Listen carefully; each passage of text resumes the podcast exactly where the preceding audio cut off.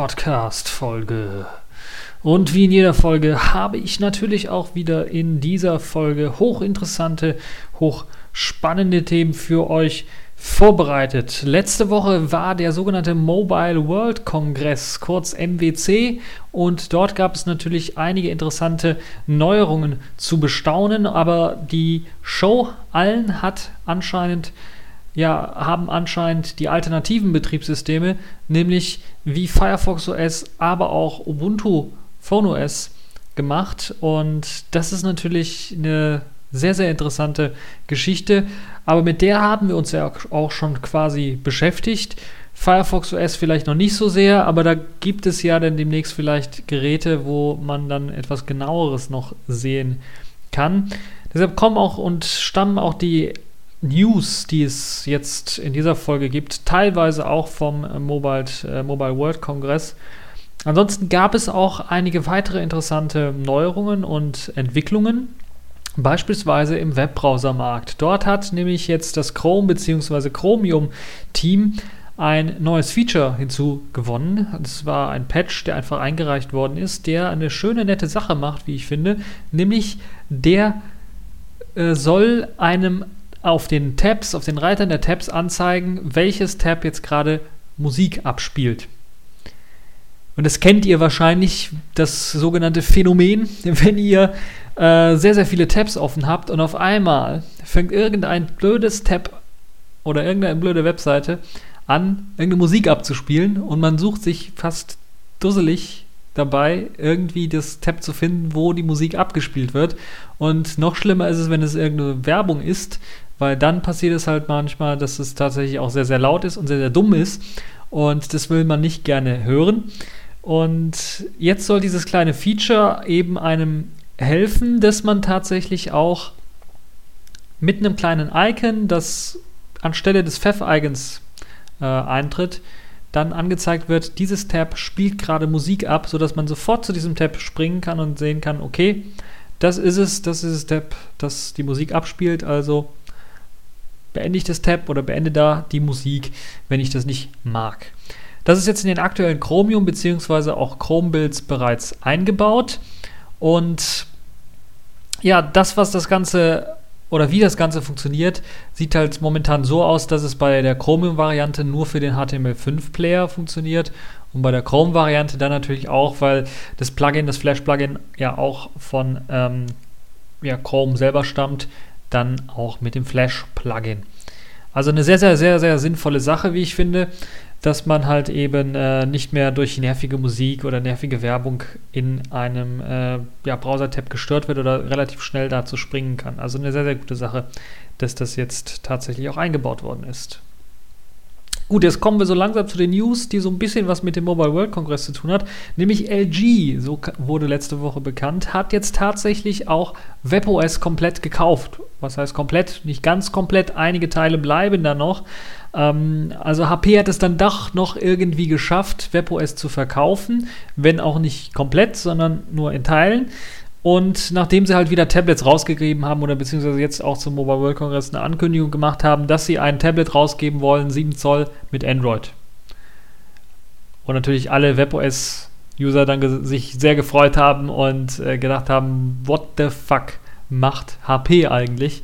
Ähm, also ich bin selber ratlos. Ich weiß nicht, äh, es ist... Äh, also scheinbar laufen die da zickzack und äh, wissen nicht so richtig, was sie wollen. Und noch vor einem Jahr haben sie halt eben ähm, WebOS dicht gemacht und haben gesagt, sie wollen sich aus dem Smartphone- und Tablet-Markt zurückziehen und jetzt wird das alles wieder rückgängig gemacht und sie wandeln jetzt auf Android rum, hatten aber WebOS noch anbandeln, äh, hatten einige Entwickler da, haben das ausgegliedert in eine Spezialfirma, die aber HP irgendwie unterstellt war also das ist alles so ein bisschen verwirrend gewesen und jetzt wird es ein bisschen was klarer. HP hat also tatsächlich so eine Übergangsfirma wahrscheinlich geschafft mit Graham, äh, die halt eben für OpenWebOS zuständig war und das OpenWebOS ein bisschen zu pushen, also ein Open Source Projekt, das WebOS an sich nicht sterben kann, weil das viele sich ja auch gewünscht haben. Äh, das muss man denen zugute halten. Das andere ist natürlich dann, äh, man verkauft es an LG. LG ist jetzt nicht dafür bekannt, dass sie jetzt tatsächlich wieder Smartphones bauen wollen sondern dass die eher TV-Geräte bauen wollen und OpenWebOS oder WebOS in dem Fall dafür auch einsetzen wollen. Und man wird also zunächst tatsächlich WebOS dann wieder auf dem TV sehen und das auf einem LG-TV. Das heißt, WebOS für Smartphones ist tot, würde ich mal erstmal sagen. Außer LG äh, fällt auf einmal ein, oh, verdammt, das kann man auch auf Smartphones verwenden. Äh, müssen wir mal schauen. Was jetzt nun mit dem äh, WebOS passiert, das müssen wir ganz, ganz genau schauen, ob jetzt äh, eventuell das Ganze aufgesplittet wird in ja, WebOS als reine TV-Plattform, die dann von LG betrieben wird, die dann ja nichts oder wenig mehr mit dem Open WebOS zu tun hat, weil das Open WebOS Projekt ist ja ein Open Source Projekt und es gibt ja schon einige äh, erste Portierungen und, und Betas und Alphas für eben äh, einige Smartphones und auch Tablets, äh, wo man das Ganze testen kann und eventuell äh, traut sich da noch ein anderer Hersteller dran. Äh, LG traue ich das alles leider nicht so zu.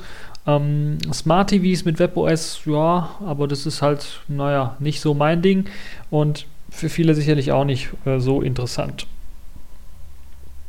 Wichtig ist allerdings, dass OpenWebOS weiterhin bestehen bleibt und nicht zu verwechseln ist mit eben dem WebOS, was jetzt an LG verkauft worden ist. Denn das ist, ja, in großen Teilen ist es ja gleich, aber mh, mm, trotzdem ist es halt ein eigenständiges Projekt, dieses OpenWebOS, und wird es wahrscheinlich hoffentlich auch weiterhin bleiben und wird auch weiterentwickelt äh, unter openwebosproject.org und da könnt ihr dann auch sehen, äh, wenn es eventuell neue Builds gibt für eine bestimmte äh, Hardware.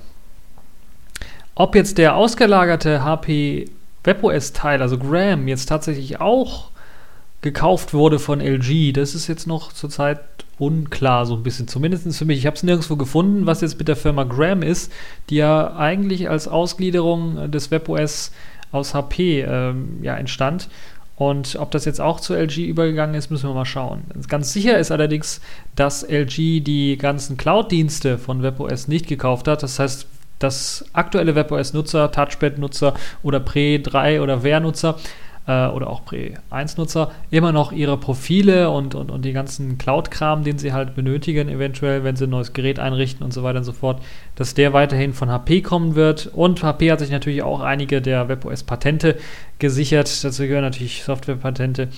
Äh, und das ist natürlich so eine Sache, äh, die eigentlich ganz klar war.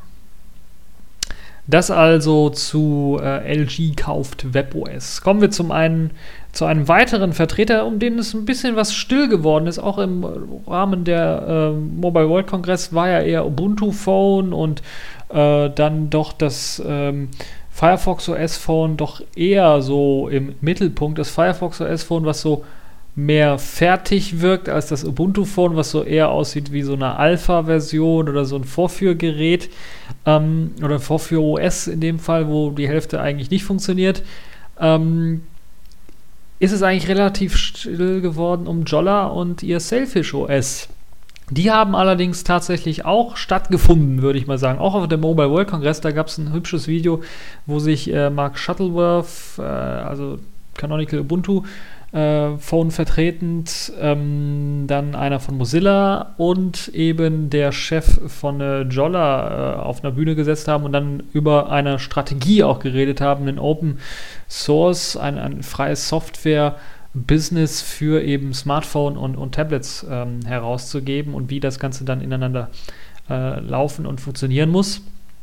Und da ist also auch ähm, zeitgleich damit fa quasi fast auch das sogenannte Sailfish OS SDK herausgekommen.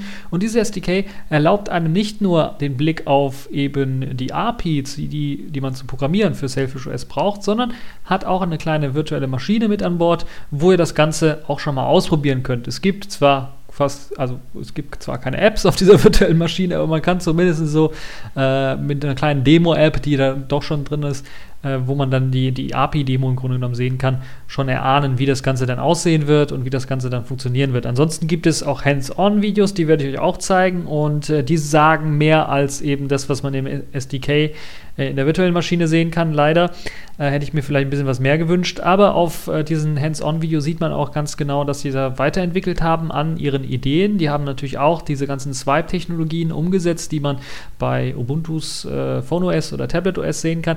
Je jedoch finde ich das so ein bisschen äh, teilweise ausgereifter, die Ideen auch, wie sie ähm, diese Swipe-Technologien einsetzen, die wirken alle so, dass äh, so durchdacht, dass man sie im Alltag auch tatsächlich einsetzen kann. Ich habe jetzt selber noch nicht so ein Teil in der Hand gehabt, ich kann es also nicht richtig bewerten, aber es wirkt alles so, dass man mit, sagen wir mal, zwei oder drei Swipe-Gesten tatsächlich zu seinem Ziel kommt, egal in welcher Applikation man ist. Und das ist sicherlich eine sehr, sehr gute Sache, äh, die man da äh, mit in äh, das Sailfish OS hineingepackt hat. Äh, sehr interessant ist beispielsweise, dass das Notification Center, also die, die Benachrichtigungen jetzt auch auf dem Lockscreen erreichbar sind.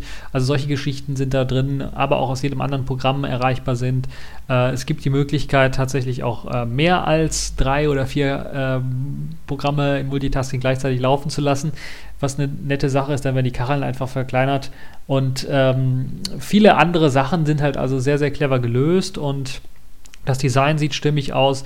Ähm, interessanterweise, aber das zeigt ja auch schon so ein bisschen, wie lange da auch das Selfish-Team schon dran arbeitet, basiert jetzt äh, die ganze QML-Oberfläche oder das, was sie da tatsächlich als API entwickelt haben an der Oberfläche, auf QtQuick 1.1 und nicht auf QtQuick 2.0, wo ja Ubuntu sehr stark drauf setzt. Ubuntu hat eben auf eine Zukunftstechnologie gesetzt mit äh, QtQuick 2.0, das ja in ähm, Qt 5 mit äh, an Bord ist und ähm, bei Jolla hat man eben auf die Kompatibilität, auf eine sichere Schiene gesetzt. QtQuick 1.1 ist schon ausgereift. Es gibt ganz, ganz viele Geräte, wo man das schon drauf testen kann, wo man äh, beispielsweise eben das Nokia N9, aber auch Symbian-Geräte, da lassen sich auch QML-Sachen drauflaufen, auch wenn ein bisschen was eingeschränkter. Aber es gibt halt eben schon die Möglichkeit, äh, etwas weitere Möglichkeit, Hardware anzusprechen mit QtQuick 1.1. Äh, ansonsten war halt wahrscheinlich Qt 5 damals noch nicht fertig, als sie halt mit Jolla und der Entwicklung auch der API angefangen haben. Und da haben sie gesagt, okay, setzen wir auf ein etwas stabileres. So würde ich es mir jedenfalls denken. Auf jeden Fall kann man das Ganze sich jetzt runterladen, dieses SDK, anfangen mit Programmieren. Äh, ich werde das auch machen, werde mir da so ein kleines Programmchen schreiben für und mal schauen, wie das Ganze dann aussieht. Ähm, von den API-Elementen fehlt da vielleicht noch ein bisschen was. Also ich glaube, an der Tastatur hat ein bisschen was gefehlt. Also da würde ich mir da schon das eine oder andere doch noch wünschen. Also um zusätzliche Zeichen irgendwie sowas. Ähm, das wird sicherlich alles noch kommen. Äh, ansonsten bin ich recht gespannt. In Q2 soll es tatsächlich Geräte auch schon geben, weil bisher hat man es tatsächlich auch auf dem MWC, dann auf den Hands-On sieht man es mit dem Nokia N950 noch gezeigt.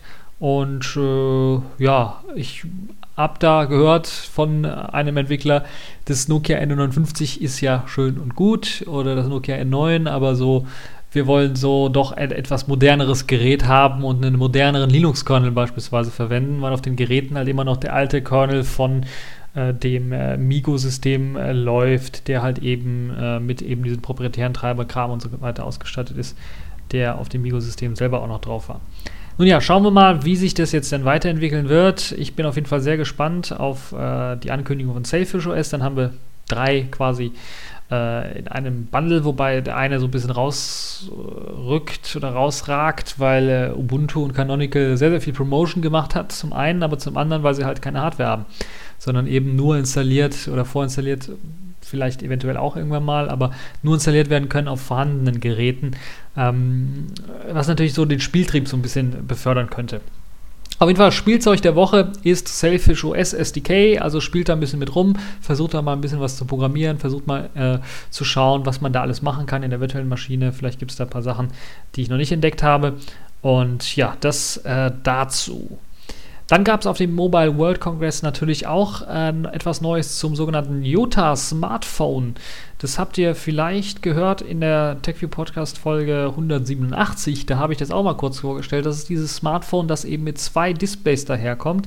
Also einem Display auf der Vorderseite, ein ganz normales LCD-Display und auf der Rückseite ein ja, Paper, ähm, ein, ein, ein, ein äh, ja, so, so ein E-Paper-Display, also ein elektronisches Display, E-Ink-Display, so würde ich es mal sagen, wo man eben tatsächlich nur schwarz-weiß sehen kann, was aber dann auch den Vorteil hat, selbst wenn wir keinen Strom mehr drauf geben, eben wir dann doch noch ein Bild auf diesem Display haben. Und äh, da hat man das nochmal gezeigt, auch mit einer jetzt fertigen Hardware. Die Hardware erinnert so ein bisschen auch an WebOS, weil es halt mit Gesten auch gesteuert wird. Also es gibt keine, ähm, es ist, läuft zwar ein Android drauf, aber es gibt keine ähm, Äh, ich glaube, es gab da keine Android-Tasten zu sehen. Also man muss da tatsächlich mit Gesten steuern oder man kann mit Gesten steuern, um halt zurückzugehen. Eine Geste von eine Wish-Geste von rechts nach links auf einem extra Gestensteuerungsbereich unter dem äh, Hauptdisplay, also dem LCD-Display. Und dann gibt es natürlich andere Gesten, um halt einen Screenshot zu machen, beispielsweise von dem aktuellen ähm, LCD-Display. Und dieses Screenshot wird dann automatisch übertragen auf das E-Ink-Display, was sich dahinter befindet, was nützlich sein kann, beispielsweise, das habe ich auch bereits gesagt, wenn man beispielsweise sehr, äh, wenn man ein Navigationssystem anhat oder sowas und gerade der Akku, der Saft alle ist, dann äh, kann man sich das schnell noch übertragen auf das andere Display und selbst wenn das Handy ausgeht, sieht man es noch auf dem Display den Weg, den man gehen wollte, was eine schöne Sache ist. Außerdem gibt es auch Live-Updates auf diesem E-Ink-Display, das hat man auch gezeigt. Das heißt, man kann auf dem E-Ink-Display beispielsweise die Uhrzeit, aber auch ähm, E-Mails, einkommende E-Mails, Termine und so weiter und so fort auch tagesaktuell bzw. auch updatebar dann anzeigen, was äh, doch eine sehr, sehr schöne und gute Sache ist. Ja, das also so das Gesamtfazit fast zur, zur Mobile World Congress. Da, ansonsten habe ich da nicht viel von gehört, muss ich ganz ehrlich sagen. Da hat man sich ein bisschen was zurückgehalten äh, und ich bin auf jeden Fall mal gespannt. Also der Boom der Android-Geräte scheint so zumindest, was die Popularität davon angeht, so ein bisschen erstmal also auf dem Mobile World Congress, ein bisschen was erstmal ins Hinter, in den Hintergrund gerückt zu sein. Es gab natürlich hier und da wieder neue Ankündigungen von neuen äh, Android-Hochleistungs-Smartphones, aber so der große Brüller, der war nicht mit dabei, finde ich zumindest. Und deshalb äh, lege ich meine Hoffnung komplett in eben diese Open-Source-Betriebssysteme für Smartphones, die ähm, anders als Android tatsächlich ein bisschen mehr Linux einsetzen. Und da müssen wir mal schauen, wie sich das dann weiterentwickeln wird. Gut, eins habe ich noch, äh, eine Kategorie, die ich natürlich nicht unterschlagen möchte, bevor wir hier äh, in eben äh, das äh, neue sonnige Wetter rausgehen, weil der Winter ist tatsächlich jetzt vorbei. Die Sonne ist rausgekommen und naja, 10 Grad, nicht gerade warm, aber es wird ja wärmer die nächste Woche und oder diese Woche und dann äh, wollte ich mal ein bisschen etwas kürzer machen in dieser TechView Podcast Folge um nicht sagen zu müssen, dass ich nicht so viele Themen gefunden habe, um eine 45-Minuten-Folge zu machen. Also die Pfeife der Woche fehlt noch und die ist in dem Fall Sudo heute oder diese Woche. Und das ist tatsächlich ein, ja, ein Knaller, würde ich mal fast schon behaupten. Nämlich Sudo hat eine Sicherheitslücke, die einem ermöglicht, eben in einem Terminal für einen bestimmten Nutzer eben Superrechte, äh, Super-User-Rechte zu erlangen und sich diese zu sichern und dann dauerhaft zu haben quasi, also dauerhaft, solange der Computer eben läuft. Ähm, dieser sudo-Befehl merkt sich ja normalerweise, wenn man das äh, unter Ubuntu ausführt, äh, für fünf Minuten, dass man eben das Passwort eingegeben hat. Und dieser Mechanismus funktioniert halt so, dass wenn ich halt, oder der ist dafür da, wenn ich halt sudo einen Befehl ausführe, dann merkt er sich halt schon mal das Passwort für die nächsten fünf Minuten, dass wenn ich nochmal einen sudo-Befehl ausführe, nicht nochmal das Passwort eingeben muss. Eine schöne, nette Funktion, da muss man nicht jedes Mal das Passwort eingeben, wenn man eben mit Super-User-Rechten spielen möchte. Das ist aber ähm, natürlich auch äh, jetzt, wie sich gezeigt hat, eine kleine Sicherheitslücke, wenn man es nicht richtig macht. Und äh, das ist jetzt in dem Fall passiert, nämlich dieser kleine Bug, der sich in dieses Feature eingeschlichen hat, macht es nämlich möglich, nach einer erfolgreichen Authentifizierung mit sudo-k also wenn man sich einmal damit äh, authentifiziert hat, also sein Passwort eingegeben hat, nachdem man sudo-k eingegeben hat, dass die Uhrzeit des Systems zurückgesetzt wird. Wenn man die Uhrzeit dann nämlich danach zurücksetzt auf 0 Uhr 0 am 01.01.1970, also quasi auf den Ausgangszustand äh, ganz zurück, erhält man quasi dauerhaft einen sudo-Zugang. Das heißt, er macht nicht nach 5 Minuten zu, sondern er bleibt ständig offen und man kann dann mit sudo rauf und runter arbeiten, wie man möchte. Und das ist halt ein äh, Bug, der so ein bisschen blöd ist, würde ich mal sagen. Und deshalb gibt es jetzt auch ein Update dafür. Äh, in zwei neuen Versionen, einmal zwei neuen Versionen, glaube ich, gab es ein Update für. Und äh, sicherlich werden diese Updates dann auch in eure Distribution mit einrollen. Äh, betroffen sind natürlich in erster Linie die Systeme, die sudo auch tatsächlich exzessiv einsetzen. Dazu gehört zum Beispiel Ubuntu als, als Linux-Distribution, die das ganz ähm, häufig einsetzen, auch für den normalen Nutzer dann auch alle Rechte erlaubt. Falls man aber in der sudoers-conf-Datei tatsächlich nur eingetragen hat, okay, der sudo-User oder der User XYZ, der jetzt sudo ausführt, darf sowieso nur hier äh, Computer runterfahren und neu starten. Das ist zwar schon schlimm genug eventuell auf einem Server, aber ähm, für einen Privatmann vielleicht äh, nicht so wichtig, weil er da Daten nicht löschen kann. Ähm, da ist natürlich dann immer noch gewährleistet, dass eben nur diese Befehle ausgeführt werden und kein, kein anderer Befehl. Es betrifft nicht nur Ubuntu, sondern auch äh, macOS 10, weil macOS 10 benutzt auch sudo und ermöglicht auch standardmäßig dem äh, normalen Benutzer, also dem Hauptbenutzer, dann mit sudo dann an alle Rechte, an alle Super-User-Rechte zu kommen, die es so gibt. Aus dem Grund ist natürlich für die Leute, die ein bisschen paranoid sind, die sollten vielleicht sudo deaktivieren, sollten das klassische su verwenden, wenn sie Super-User werden wollen oder ganz normal ausloggen und das Root wieder einloggen. Also nicht in der grafischen Oberfläche, aber über das Terminal irgendwie. Äh, und das mal so ausprobieren. Ähm, standardmäßig also eben nur Ubuntu und macOS betroffen. Wenn ihr OpenSUSE habt, gibt es da glaube ich auch eine Möglichkeit im Installer auszuwählen, Häkchen, ich möchte mit sudo äh, auch administrative Sachen auf äh, öffnen können und so weiter und so fort. Also da müsste, könnt ihr vielleicht das Häkchen rausmachen in, in Just und dann ist das da auch gefixt. Ansonsten ist es bei Red Hat und, und Debian eigentlich äh, so, dass das da ähm, nicht standardmäßig aktiviert ist. Aber da müsst ihr selber mal schauen ob ihr mit sudo und dann einem Befehl tatsächlich was ausführen könnt. Falls ihr da paranoid seid, abschalten oder sudo deinstallieren oder ein Update installieren oder warten, bis das Update rausgekommen ist. So, das war es auch schon für diese TechView Podcast Folge. Ich habe es wirklich ganz, ganz schnell runtergebracht, 20 Minuten etwa.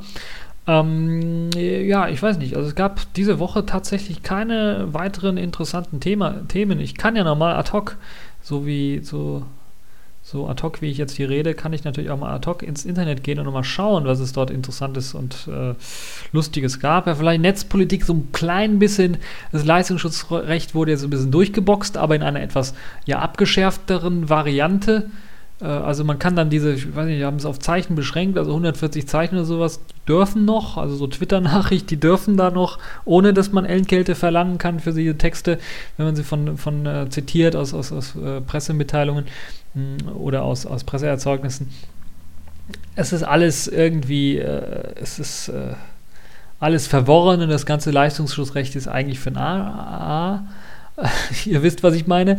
Also das ist irgendwie, also nicht das ganze Leistungsschutzrecht, aber das Leistungsschutzrecht für Presseverleger. Also in dem Fall für, dass die Presse sich quasi auswählen kann, okay, wir wollen eben diese paar Zeichen schützen und das betrifft dann halt nur kommerziell verwertende Firmen. Das sind dann meistens, äh, also ist eben das Google-Lex, also das Gesetz Google im Grunde genommen, was da geschaffen wurde. Gesetz, das eben nur eine Firma hauptsächlich treffen soll. Und das ist natürlich ein bisschen, hat so einen Fadenbeigeschmack, ist kompletter Blödsinn und äh, gehört da auch nicht hin. Wenn äh, Zeitungen pleite gehen, sind sie es meistens selber schuld, weil sie halt eben es nicht geschafft haben, neue Klientel oder halt ihre alte Klientel weiterhin zu bedienen. Und ähm, ich kann natürlich verstehen, dass Leute dann aufgeregt sind, aber so ein Google, Google-Gesetz, äh, das ist ja auch nicht der richtige Weg, oder? Nun ja, das äh, dazu so ein bisschen äh, ja, Netzpolitik auch nochmal. Und ja, ansonsten, ich schaue nochmal durch, aber so richtig hochinteressant ist, es gab mal wieder ein neues Sicherheitsloch in Java, aber äh, wenn ich halt hier als Pfeife der Woche ständig Java irgendwie aufschreiben würde, wäre es natürlich auch blöd, weil das könnte man eigentlich fast jede Woche aufschreiben. Also man kann davon ausgehen, es, ich wundere mich, dass es noch keine Seite gibt, vielleicht kennt ihr vielleicht eine Seite, äh, Has Java been hacked this week? Ne, es gab eine Sony-Seite, Has Sony been hacked this week, aber äh, hat Java eine Security Vulnerability this week? Vielleicht so eine Webseite, äh, Webseitentitel, der, die dann mit Yes or No irgendwie was beantworten kann. Es könnte sogar eine statische Seite sein, eigentlich, die immer auf Yes steht. Ähm, also es gibt halt wieder ein neues äh, Sicherheitsloch in Java, das aktiv ausgenutzt wird und so weiter und so fort. Das ist äh, schade und äh, ich weiß nicht, was Oracle da macht. Sollen es endlich fixen.